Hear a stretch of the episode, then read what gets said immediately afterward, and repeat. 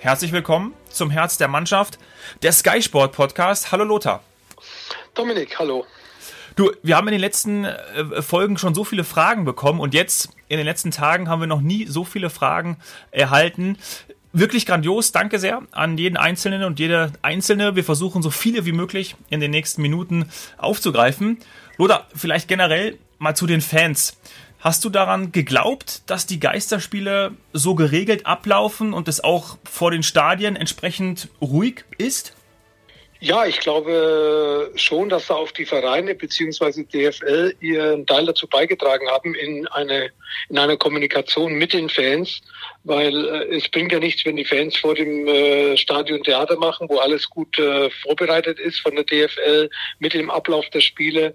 Und äh, ich freue mich, dass die Fans so vernünftig sind, dass sie das angenommen haben, dass sie auch wissen, welche Wichtigkeit äh, es hat, äh, auch in dieser Art und Weise Disziplin zu haben. Nicht nur die mhm. Spieler und die Verantwortlichen, sondern auch die Fans, dass sie ihren Verein nicht schaden. Und ich glaube, die Message ist gut angekommen, gut äh, kommuniziert worden und deswegen auch da ein Riesenlob an die Fans. Ja, viele Fangruppierungen sprechen häufig davon, dass sich der kommerzielle Fußball immer weiter von den Fans entfernt.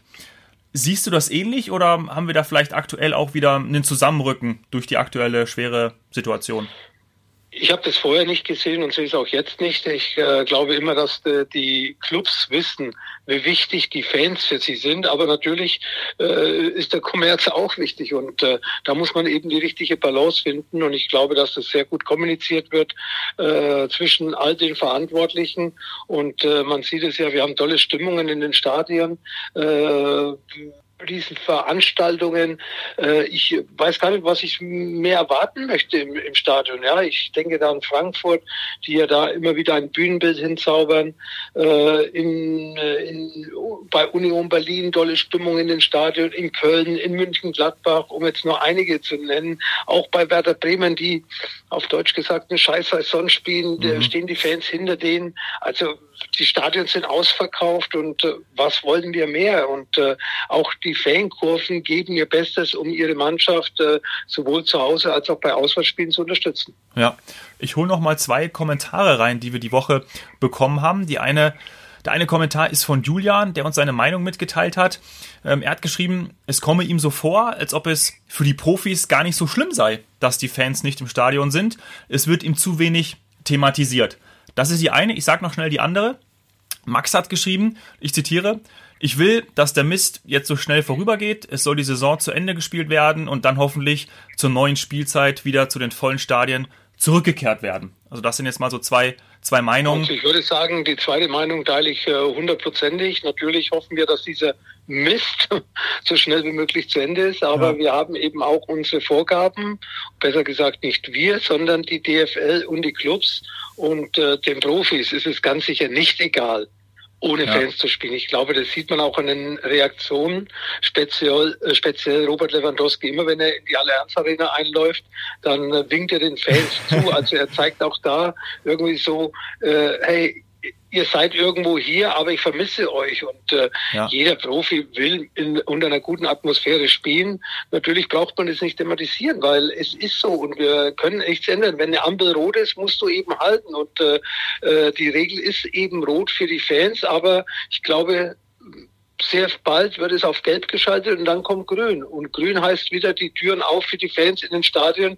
Und da wird sich jeder Profi auch richtig drüber freuen, weil äh, ein Fußballspiel mit Fans ist halt was anderes, wie wenn gar keine Stimmung im Stadion ist. Und äh, wir werden die Fans äh, wieder im Stadion haben, weil wir sie alle vermissen. Auch ich als, äh, als Sky-Experte habe doch lieber ein volles Stadion mhm. mit äh, Fangesängen, mit Atmosphäre, mit Unterstützung als ein leeres Stadion. Das ist doch äh, ganz normal normal, aber äh, dass äh, da jemand denkt, die Profis vermissen uns und äh, sie thematisieren das nicht, äh, ja, sie können es thematisieren, aber das lenkt ab von dem, was sie leisten müssen.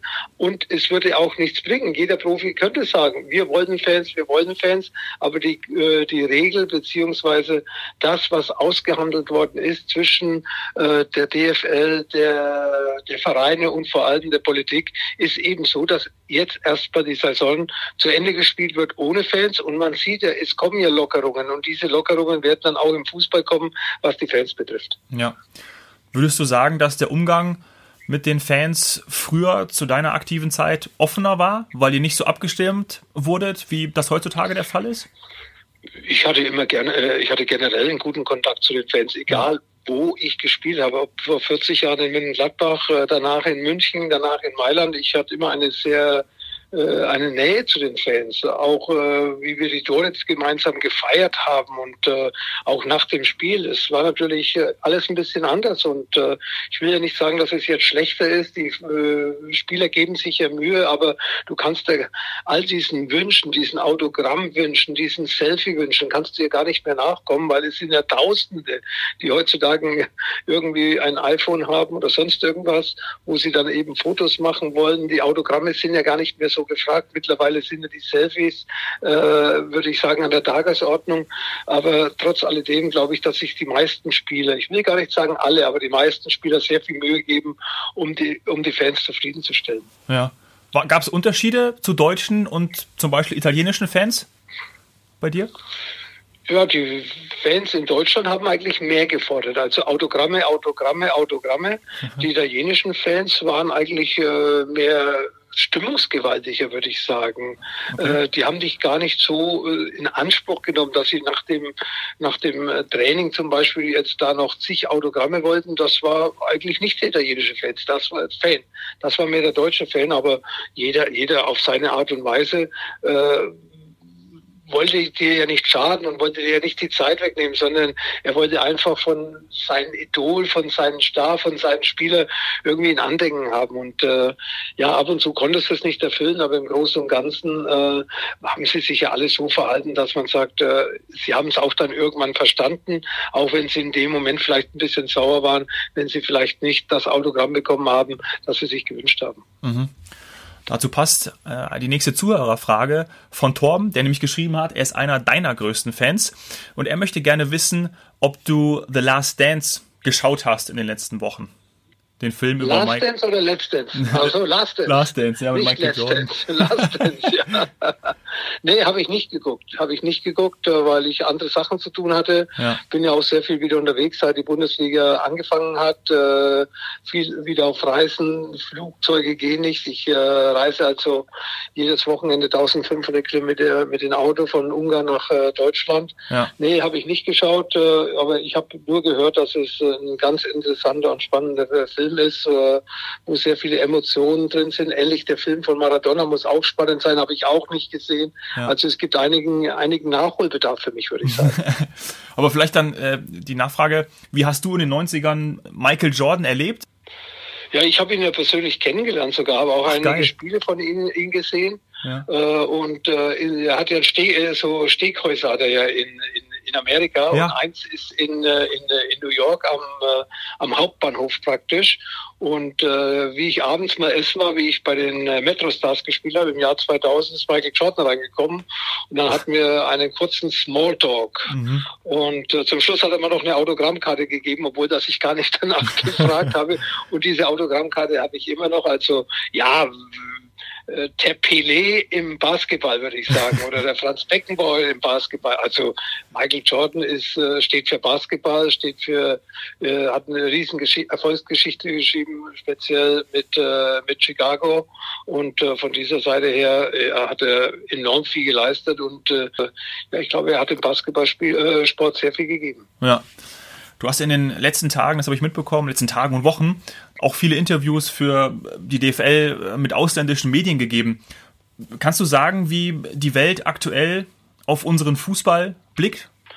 Ja, mit großem Interesse. Nicht, äh, nicht nur das, was auf dem Platz abgeht, sondern eben auch, wie wir das handeln, weil wir sind ja in dem Fall ein Vorreiter für andere Länder, die jetzt auch langsam wieder anfangen, äh, Fußball zu spielen und äh, ich glaube, die ganze Welt hat nach Deutschland geguckt, äh, war interessiert, äh, wie macht ihr das, äh, wie war die, wie war die Zusammenarbeit oder wie ist die Zusammenarbeit mit der Politik gewesen, mhm. äh, welche Vorkehrungen trifft ihr? Also das waren schon interessante Fragen dabei, ob das jetzt aus Asien, aus Afrika oder aus Südamerika war. Äh, mit vielen Journalisten mich darüber unterhalten und äh, ja, viele haben so ein bisschen neidisch nach Deutschland geguckt, dass wir das so, sagen wir mal, auch in dieser Kürze der Zeit hinbekommen haben und natürlich äh, sind wir ein Vorbild für andere Länder, die natürlich auch nicht nur bei, bei, bei der DFL, sondern überall, auch bei den Vereinen, nachgefragt haben, was alles gemacht worden ist, äh, wie es gehandelt wird, äh, welche, welche, auf welche Dinge man aufpassen muss etc. etc. Und ich glaube, dass eben da schon auch sehr viel kommuniziert worden ist äh, zwischen zwischen verschiedenen Ländern mit äh, mit Deutschland und nicht eben nur mit äh, den Fernsehanstalten, sondern vor allem auch dann noch tiefer gehen mit den Vereinen, wie die das handeln mit ihren Spielern, mit der Quarantäne, mit den Vorsichtsmaßnahmen. Und ich das und ich glaube, dass das einfach äh, sehr wichtig war, auch äh, für äh, andere Ligen. Mhm. Äh, äh, sagen wir mal, sich sehr stark zu, zu, zu, zu informieren, wie äh, sowas bei uns im Endeffekt abgelaufen ist und wie wir es hinbekommen haben, die Saison zu Ende zu spielen. Mhm. Oft wird ja um die beste Liga der Welt diskutiert und da dann immer die Premier League angeführt, auch in den letzten Jahren. Wo siehst du eigentlich die Bundesliga jetzt vielleicht auch unabhängig von der Corona-Pause und dem Neustart und dass wir jetzt als einzige Liga wieder spielen? Die anderen ziehen ja jetzt diesen Monat auch, auch nach. Also wo siehst du die Bundesliga so insgesamt? Sie war vor zwei, drei Jahren ein bisschen abgeschlagen. Da war, war die spanische Liga, die englische Liga uns auf jeden Fall voraus. Äh, mhm. mittlerweile haben wir wieder aufgeholt, auch in der Breite, wenn ich sehe, eben so Mannschaften wie Leverkusen, München, Gladbach, Leipzig, Dortmund und äh, Bayern München waren ja immer dabei. Ja. Aber Leverkusen, äh, Leverkusen sage ich schon, Leipzig und äh, Bayern München sind für mich unter den letzten acht Mannschaften in Europa. Wann war das das letzte Mal der Fall? In der, in der Champions League. In der Europa League sind wir auch noch ganz gut vertreten. Schweden. Da zeigt, dass äh, wir auch wieder, sagen wir mal, aufgeholt haben, vielleicht auch die Wettbewerbe ernster nehmen. Vor zwei, drei Jahren hatten wir Vereine in der Europa League, die dann mit der Reservemannschaft ihre, ihre Gruppenphasenspiele, äh, Gruppenphasenspiele erledigt haben und dann meistens ausgeschieden sind.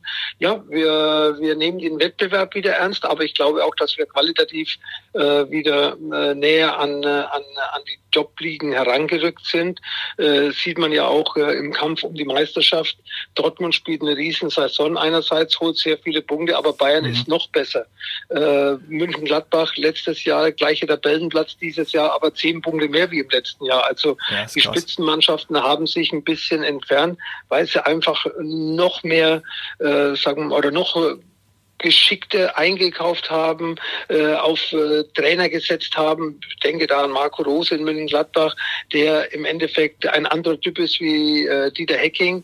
Äh, äh, im Endeffekt ähnliche Position zum jetzigen Zeitpunkt, aber viele, viele ja. Punkte mehr. Und die sind eben nötig, um dann auch gewisse Ziele, die sich die Mannschaften oder die Clubs vor allem intern gesteckt haben, zu erreichen. Nach außen hin ist man ja ein bisschen vorsichtig. Dortmund sagt, Champions League Platz ist okay. München-Gladbach sagt, okay, international, aber wenn es mehr ist, ist mehr drin. Aber sie, sie tun auf jeden Fall sehr viel dafür, dass sie im Endeffekt äh, ja die intern gesteckten Ziele erreichen. Die intern, äh, internen Ziele sind auch häufig anders wie das, was man nach, an, äh, nach außen verkauft. Ja, sehr gute Ligen ähm, assoziiert man ja auch oft mit den Superstars. Ich erinnere mich noch, als äh, Guardiola ja nach München gekommen ist, wurde auch viel geschrieben, ja, ähm, Guardiola sorgt für neuen Glanz und, und zieht neue Spieler an, neue Superstars an. Haben wir die Superstars mit Lewandowski, Neuer, aber eben auch mit Havertz und Werner in der Bundesliga?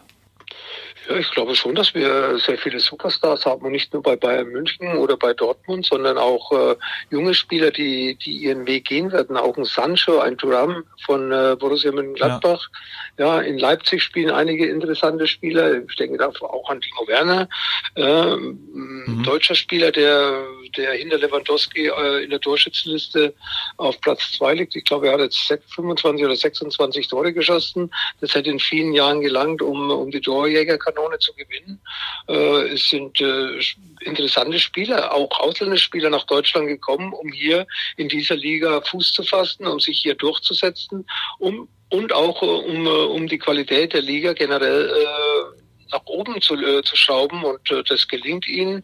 Ja, da gibt es äh, auch in Vereinen, die, sagen wir mal, Anführungszeichen im Mittelfeld spielen, auch Spieler, die sehr spannend sind, sehr interessant sind, die einfach noch ein bisschen brauchen, um vielleicht die nächsten Schritte zu gehen. Aber die Bundesliga ist sehr gut aufgestellt, das Scouting funktioniert hervorragend und deswegen, äh, wie gesagt, ist, ist es auch eine Liga, die in allen Bereichen eigentlich äh, sehr spannend ist, wenn man jetzt mal wieder die Bayern wegnimmt, weil einfach einige Vereine dann doch äh, noch nicht äh, die, die, die Stabilität haben, äh, ihre Punkte dann auch äh, zu holen, wenn man mal vielleicht ein bisschen schlechter spielt. Mhm. Ähm, deswegen ist Bayern wieder enteilt, aber trotz alledem, es war eine spannende Saison. Es hat viele Tabellenwechsel gegeben. Jetzt zum Schluss Bayern wieder den längeren Atem, aber dahinter, ja, vier Mannschaften kämpfen um drei Champions League Plätze. Das ist schon mal ganz spannend.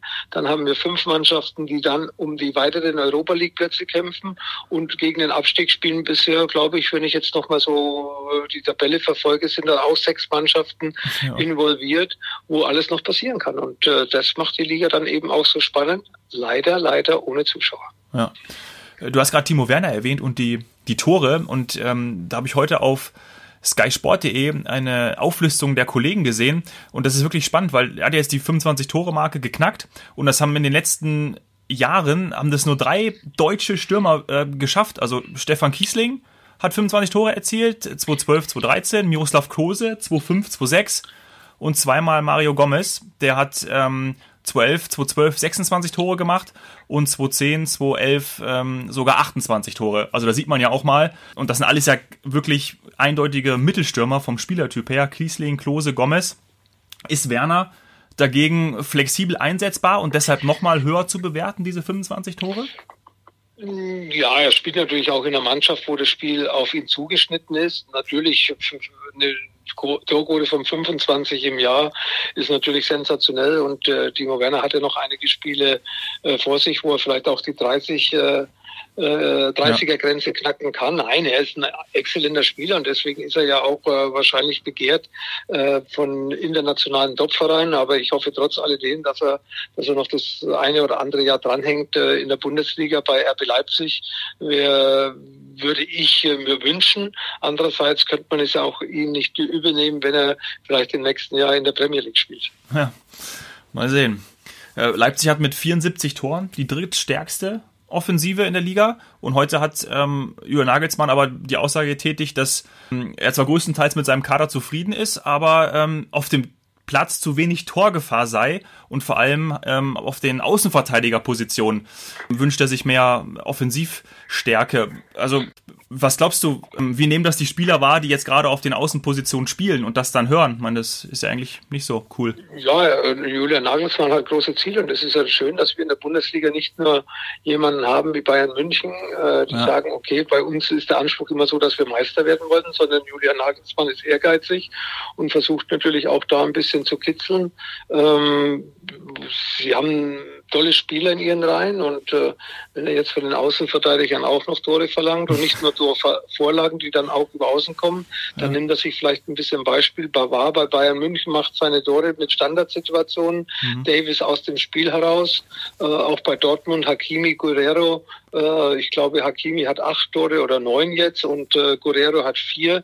Also das sind dann schon auch da bei den Mannschaften, die jetzt noch vor ihnen stehen, auch gerade auf der Außen, Außenverteidigerposition torgefährlichere Spieler. Und äh, das äh, wird er natürlich auch im Endeffekt so verfolgen wie ich auch. Und dann sieht man, dass da vielleicht das eine oder andere noch möglich ist, dass äh, man auch von diesen Positionen Torgefahr ausstrahlt, dass man vielleicht auch mehr Punkte auf dem Konto hat. Ja, naja, aktuell spielen da ich glaube, links hat jetzt am Montag Andrelinho gespielt und er hat ja auch immer ganz gute Flanken, aber anscheinend, ich habe jetzt nicht die Tor, ähm, Anzahl von ihm. Ich glaube, ich glaube, er hat ein Bundesliga-Tor ja. bisher. Okay. Wahrscheinlich, ja gut. Aber okay, es sind auf jeden Fall weniger wie weniger. bei den Konkurrenten. Ja. ja? Und äh, das ist halt dann so eine Aussage, die äh, dann auch zu Julian Nagelsmann passt, ja. der dann eben das sagt, hör zu, die anderen haben 10, 12 Tore auf dem Außenverteidigerposition geschossen und wir haben vielleicht vier. Also fehlen sieben, acht Tore und sieben, acht Tore heißt wieder fünf Punkte. Plus, ja. minus alles okay. gerechnet. Ja direkt mal gut analysiert und wenn das eine Schwachstelle ist, dann ähm, ja, wird da ja auf jeden ich Fall. Ich will nicht sagen Schwachstelle, äh, Schwachstelle ganz sicher nicht, weil ja. da spielen ja qualitativ gute Spieler, ja. ja, aber wie gesagt, da erwartet er einfach mehr, dass, äh, dass da nicht nur mal eine Flanke kommt, die dann äh, Werner oder, oder wer auch immer verwertet, sondern mhm. eben, dass sie selbst auch äh, ja, versuchen, eben ihre Tore zu schießen, dass sie da besser reinrücken, dass sie dann äh, auch dann im Abschluss, äh, sagen wir mal, äh, konzentriert sind und auch gestern gestern, äh, im, vorgestern beim Spiel äh, gegen Köln hat man auch wieder gesehen, äh, nicht von den Außenverteidigern, sondern dass sehr viele Chancen, gerade wie Köln offensiv gespielt hat, ja. äh, liegen gelassen worden sind. Und das ist natürlich das, was einen Trainer ärgern muss. Ja, ja. Lass uns auf den 30. Spieltag schauen. Dazu haben wir auch eine Frage bekommen vom Björn ähm, zum Freitagsspiel Freiburg gegen München-Gladbach. Wie Findest du Markus Thuram und Alessandro Player vorne drin bei Gladbach?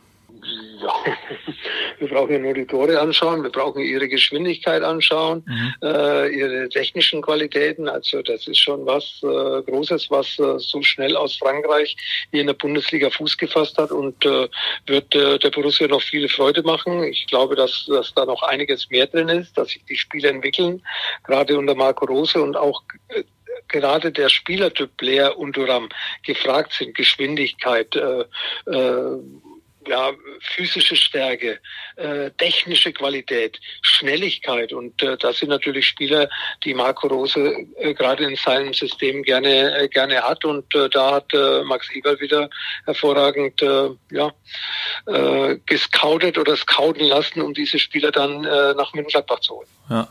Hast du eigentlich mal gegen den Papa von Markus Thüram, Lilian Thüram gespielt? Oh, ich weiß, er ist 98 Weltmeister Oder? geworden, ja. aber ich weiß nicht, ob wir gegen Frankreich mit Deutschland gespielt haben. Sicher nicht bei der Weltmeisterschaft. Und ich glaube auch nicht äh, drumherum. Und deswegen würde ich eher sagen jetzt mhm. nein. Obwohl ich kann mich täuschen, ich bin mir nicht sicher. Ich schaue mir das nochmal an. Was ich aber glaube ist, das habe ich nämlich mal gelesen, aber da muss ich auch nochmal nachschauen, dass du mit ihm oder dass er mit dir gemeint hat, dass er nämlich der Rekordnationalspieler von Frankreich ist. Das glaube ich. Dass das, äh, aber schaue ich nach. Das, das kann es sein, aber ich kann eins Ihnen sagen, ich bin es auf jeden Fall in Deutschland immer noch und wird auch noch ein paar Jahre dauern, weil ich gerade heute auch mit einem Journalisten darüber gesprochen habe. Ich habe 20 Jahre in der Nationalmannschaft gespielt, vor 40 Jahren mein erstes Spiel, vor 20 Jahren dann mein letztes. Ja. Und so sind wir auch darauf gekommen, wie lang äh, glaubst du doch? Und ich sage, ja, äh, die Spieler Manuel Neuer, ich glaube, äh, Toni Groß, die haben jetzt so knapp unter 100 Länderspielen, also brauchen sie noch äh, gute 50, um mich einzuholen. Das heißt, heißt, einige Jahre werde ich auch noch Rekordnationalspieler bleiben in, in Deutschland. Und dann vielleicht äh, kommt mal ein neuer nach und äh, dann muss er aber was äh, Fantastisches vollbracht haben, nämlich über viele, viele Jahre Top-Leistungen gebracht, äh, äh, viel trainiert haben, viel, viel auch ignoriert haben in seinem Privatleben, weil das gehört ja auch dazu, wenn du im Sport ganz oben dabei sein willst, dann kannst du Freitagabend nicht noch auf die Partys gehen und so weiter. Also von ja. dieser Seite her muss man sagen, wenn einer, sagen wir mal, 100 und 150 Länderspiele schafft, dann muss er schon äh, ja nicht nur ein guter Spieler sein, sondern muss auch vor allem ehrgeizig sein äh, und äh, immer wieder fokussiert. Ja. Und vor allem, da haben wir in der vergangenen Folge auch schon mal drüber gesprochen, du hast ja von den 20 Jahren auch mal dreieinhalb Jahre oder so, was es war, ja auch nicht gespielt. Was hättest du dann für eine Zahl? Gehabt in der Nationalmannschaft. Das ist richtig. Da hat es äh, Probleme gegeben. Ich bin, ich war, war ja auch häufiger verletzt, wo ich dann auch ja. Spiele, äh, ja, wo ich mal ausgesetzt habe. Ich denke an Kreuzbandriss, ich denke an zwei Achillessehnenrisse, ich denke an einigen anderen Operationen. Also natürlich weiß ich, ich habe 20 Jahre gespielt und in 20 Jahren waren ganz sicher auch 220, 230 ja. Spiele wahrscheinlich, die stattgefunden haben. Und äh, dann habe ich ja im Endeffekt Anführungszeichen nur 150 mitspielen dürfen. Ja.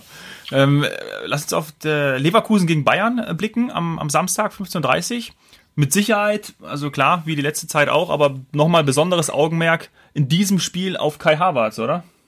Ja, es ist ein bisschen, ja, ohne Zuschauer und äh, ja, Vereine ja. keine, nicht die Einnahmen, die sie in den letzten Jahren hatten, weil eben doch äh, gewisse ähm, Gelder wegbrechen. Ähm, ob das die Zuschauer sind, ob das vielleicht vom Fernsehen Gelder sind, ob das von Sponsoren sind.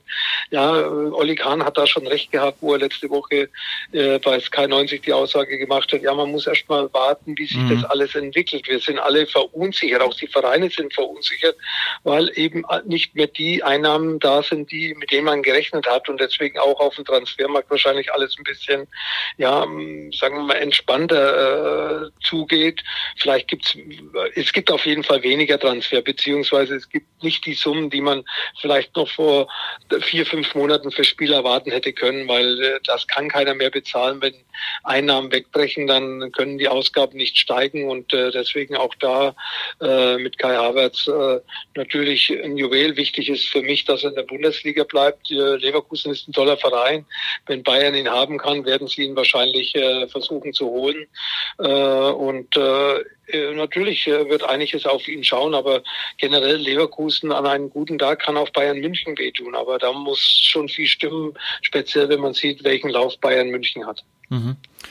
Passend dazu die Frage von Claudia, wie macht sich aus deinen Augen, Lothar, Olli Kahn in seiner Rolle, in seiner neuen Rolle bei den Bayern?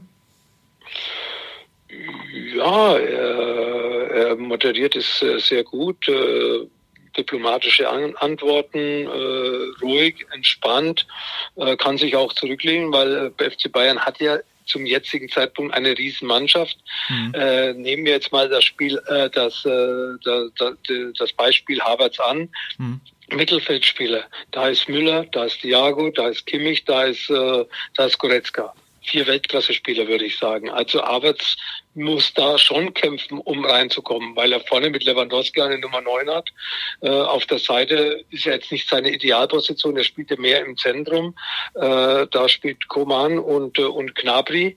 Vielleicht kommt auch noch Sané. Äh, ist ja gar nicht so einfach, dass man sagt, wir garantieren, wenn Havertz nach München kommt, einen Stammplatz, weil sie, die Mannschaft ist einfach top besetzt und äh, natürlich, jeder Topspieler ist bei Bayern München willkommen, aber das heißt noch lange nicht, äh, wenn Havertz kommt, dass man ihnen einen Stammplatz Platzgarantie gibt, wie auch keinen anderen Spieler.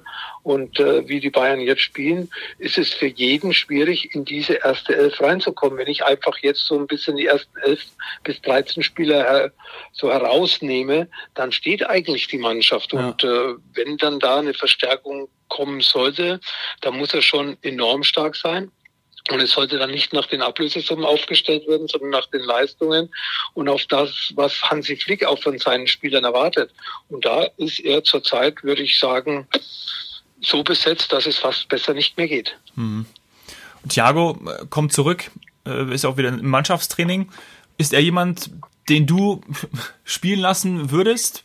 Ich weiß natürlich jetzt auch nicht, wer rausgehen sollte, Goretzka, aber würde Thiago also bei dir spielen? Ich, ich ja, Thiago hat jetzt drei Wochen äh, nicht trainiert ja. oder wenig trainiert, äh, nicht der Mannschaftstraining teilgenommen. Und das ist natürlich äh, äh, nicht jetzt ein Aufwärmspiel wie vielleicht gegen Fortuna Düsseldorf am letzten Samstag. Und deswegen würde ich an Hansi Flick seiner Stelle äh, hinten Boateng wieder in die Mannschaft bringen. Und Hernandez äh, ist ja sowieso ein bisschen verletzt gewesen. Mhm. und Thiago auch erstmal vorsichtshalber auf der Bank lassen, weil eine Woche später äh, hat man hier eine englische Woche mit dem äh, Pokalspiel gegen Frankfurt.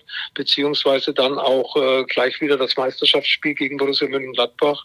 Und deswegen würde ich da gar kein Risiko eingehen. Andererseits hat ja alles mit Goretzka äh, genauso gut funktioniert wie mit Thiago in den Wochen zuvor. Ja. Samuel fragt auch noch, äh, ob die Bayern überhaupt einen Backup für Lewandowski brauchen oder ob dann Zirkzee zum Beispiel auch reichen würde, wie die letzten Jahre auch. Ja, das ist natürlich immer die Frage, weil äh, Lewandowski äh, hat natürlich äh, seinen ersten Mal seinen Stammplatz und Gott sei Dank ist er eigentlich nie verletzt. Mhm. Und äh, dann hat man natürlich ein Problem. Wenn ich einen, ja, einen hochwertigen Mittelstürmer habe, dann kostet er Ablöse, dann kostet er Gehalt und ist natürlich unzufrieden, wenn er auf der Bank sitzt. Deswegen ja. glaube ich, hat man bei Bayern München mit Knabri, mit Müller, Zitze, hat man eigentlich drei Spieler, die da vorne das auf ihre Art und Weise jederzeit äh, mal ausfüllen können. Natürlich einen längeren, äh, eine längere Verletzungspause von Lewandowski kann äh, auch der FC Bayern nicht eins zu eins wegstecken, aber äh, du kannst auch nicht ein 1 zu 1 Lewandowski Ersatz holen, egal wo du ihn herholst. Der äh, hochwertige Ersatz, der will natürlich spielen und bevor ich weiß, ich, was ich ja auch bei Nübel äh, sagen, bis heute nicht verstehe. Ja. Wenn ich weiß, dass Neuer da ist, dann gehe ich nicht zu Bayern München, wenn ich mich entwickeln will. Und ähnlich ist es ja auf der Nummer 9 genauso. Wenn ich heute weiß, es ist Lewandowski da und ich müsste, in Anführungszeichen, was ja vielleicht auch keiner tun würde, hoffen, dass Lewandowski äh, mal verletzungsbedingt ausfällt, dass ich eine Chance bekomme. Also dann würde ich nicht zu Bayern München gehen. Und deswegen glaube ich auch, dass Bayern äh, mit den jetzigen Kader da schon Möglichkeit hat, auch mal äh, Lewandowski für das eine oder andere Spiel äh, so zu ersetzen, dass man, dass es nicht unbedingt so auffällt. Mhm. Deshalb vielleicht auch die Überlegung, oder diese Gedanken wird sich auch Kai Havertz machen, er hat in den letzten Spielen ja vorne drin gespielt unter Bosch.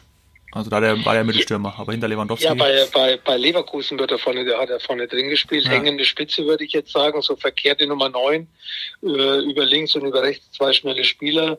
Äh, war im Endeffekt ja jetzt auch bei Dortmund so ein bisschen zu sehen. Sancho mehr rechts, Hazard links und Brand dann von hinten äh, nach vorne gestoßen, ähnlich wie Kai Havertz bei Leverkusen. Ja. Äh, ja, aber das ist ja nicht das Bayern München Spiel. Bayern München braucht vorne einen Spieler im Strafraum und Lewandowski ist ja auch einer, der sich mal fallen lässt, aber aber dann kommt äh, meistens Thomas Müller in die Spitze und besetzt den Strafraum. Also das Positionsspiel, das Wechselspiel des FC Bayern ist ja mittlerweile so verwirrend, dass dann die Außen nach innen rücken, Müller kommt dann über Außen, Bavard kommt über Außen, äh, äh, Davis kommt über Außen. Also das ist schon dieses Wechselspiel äh, verwirrt auch viel den Gegner äh, und äh, macht Bayern noch unberechenbarer.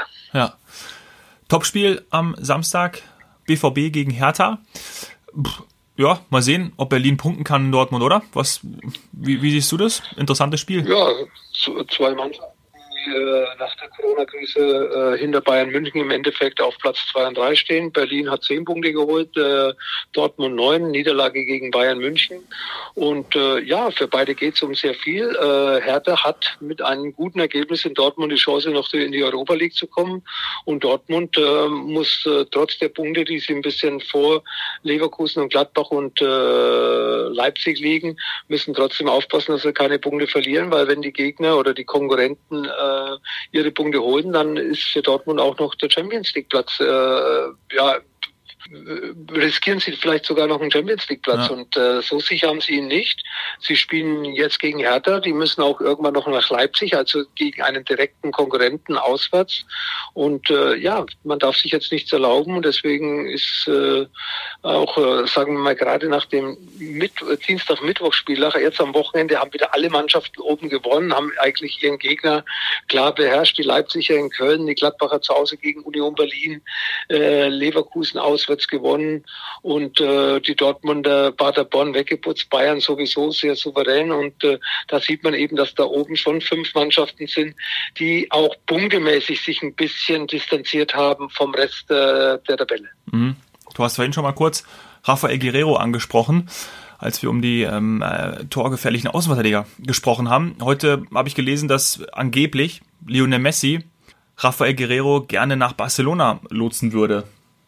Was sagst du dazu? Würde es Sinn machen?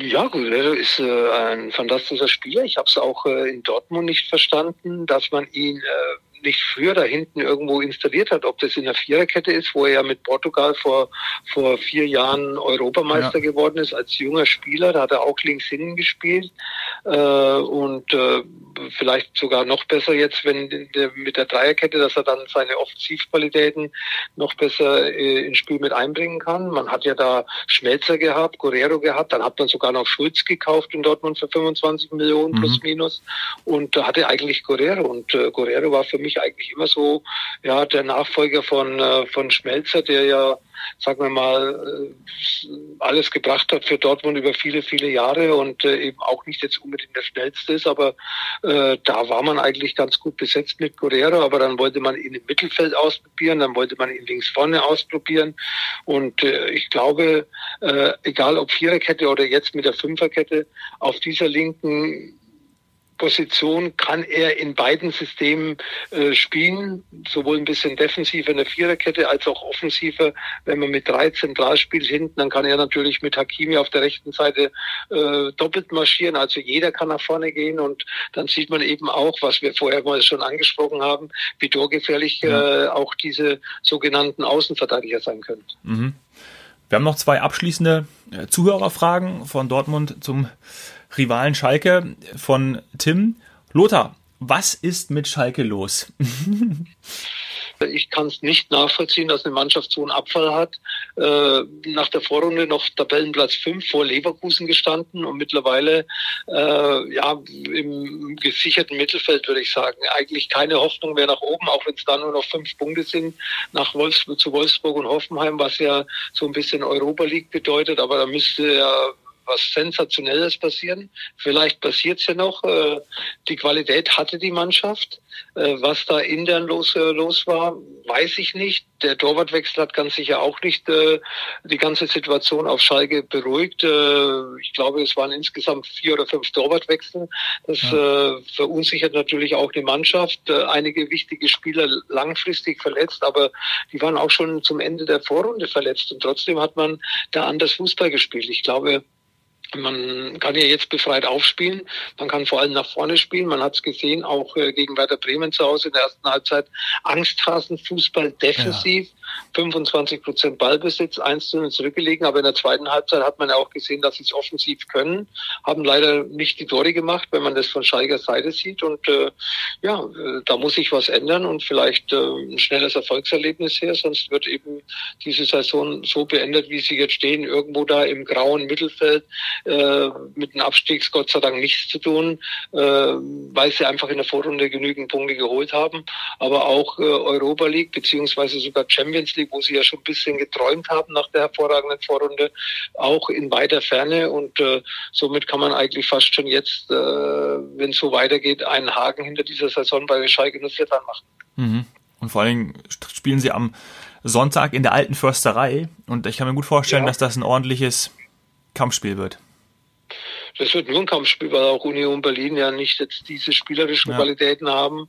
Äh, Zuschauer, wo ja beide Vereine so auch ein bisschen vielleicht abhängig sind. Die Scheiger zu Hause gute Unterstützung an der alten Försterei, Union, Union-Fans weiß man ja, was sie äh, so äh, leisten, was sie so äh, für die Mannschaft bringen. Ich war zweimal dort, es war schon beeindruckend und äh, leider solche Spiele dann auch ohne Zuschauer, wo es besonders drauf an, ankommt, vor allem für die Heimmannschaft, die eben dann von, von von dieser Unterstützung profitiert und äh, das wird ganz sicher kein Fußball-Leckerbissen, das wird mehr Kampf, weil beide Mannschaften im Endeffekt in der Rückrunde, hm, sagen wir mal, nicht äh, an die Leistungen angeknüpft haben, die man von der Vorrunde gewohnt war.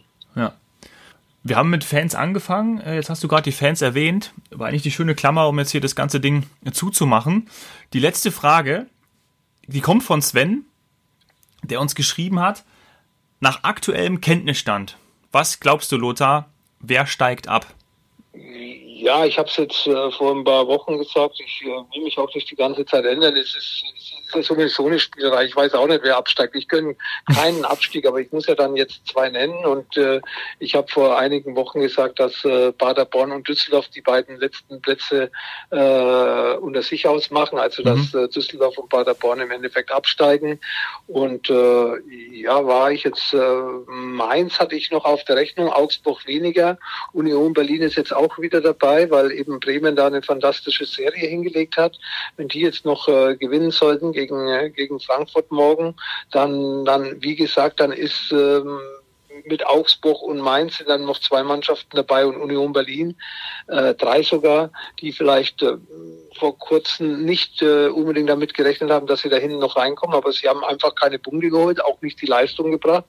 Und wenn jetzt die Bremer noch mal gewinnen sollten, wie gesagt, gegen Frankfurt, ja. dann hat Frankfurt zwar auch nur einen Punkt mehr wie äh, Augsburg oder wie Union Berlin, aber Frankfurt hat die Qualität. Die glaube ich nicht mehr, dass sie hinten reinrutschen.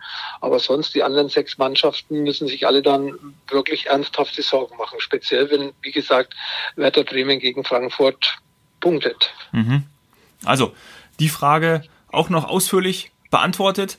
Danke dir, Lothar, für deine Zeit und dann schauen wir uns an, was wieder auf den Plätzen passiert.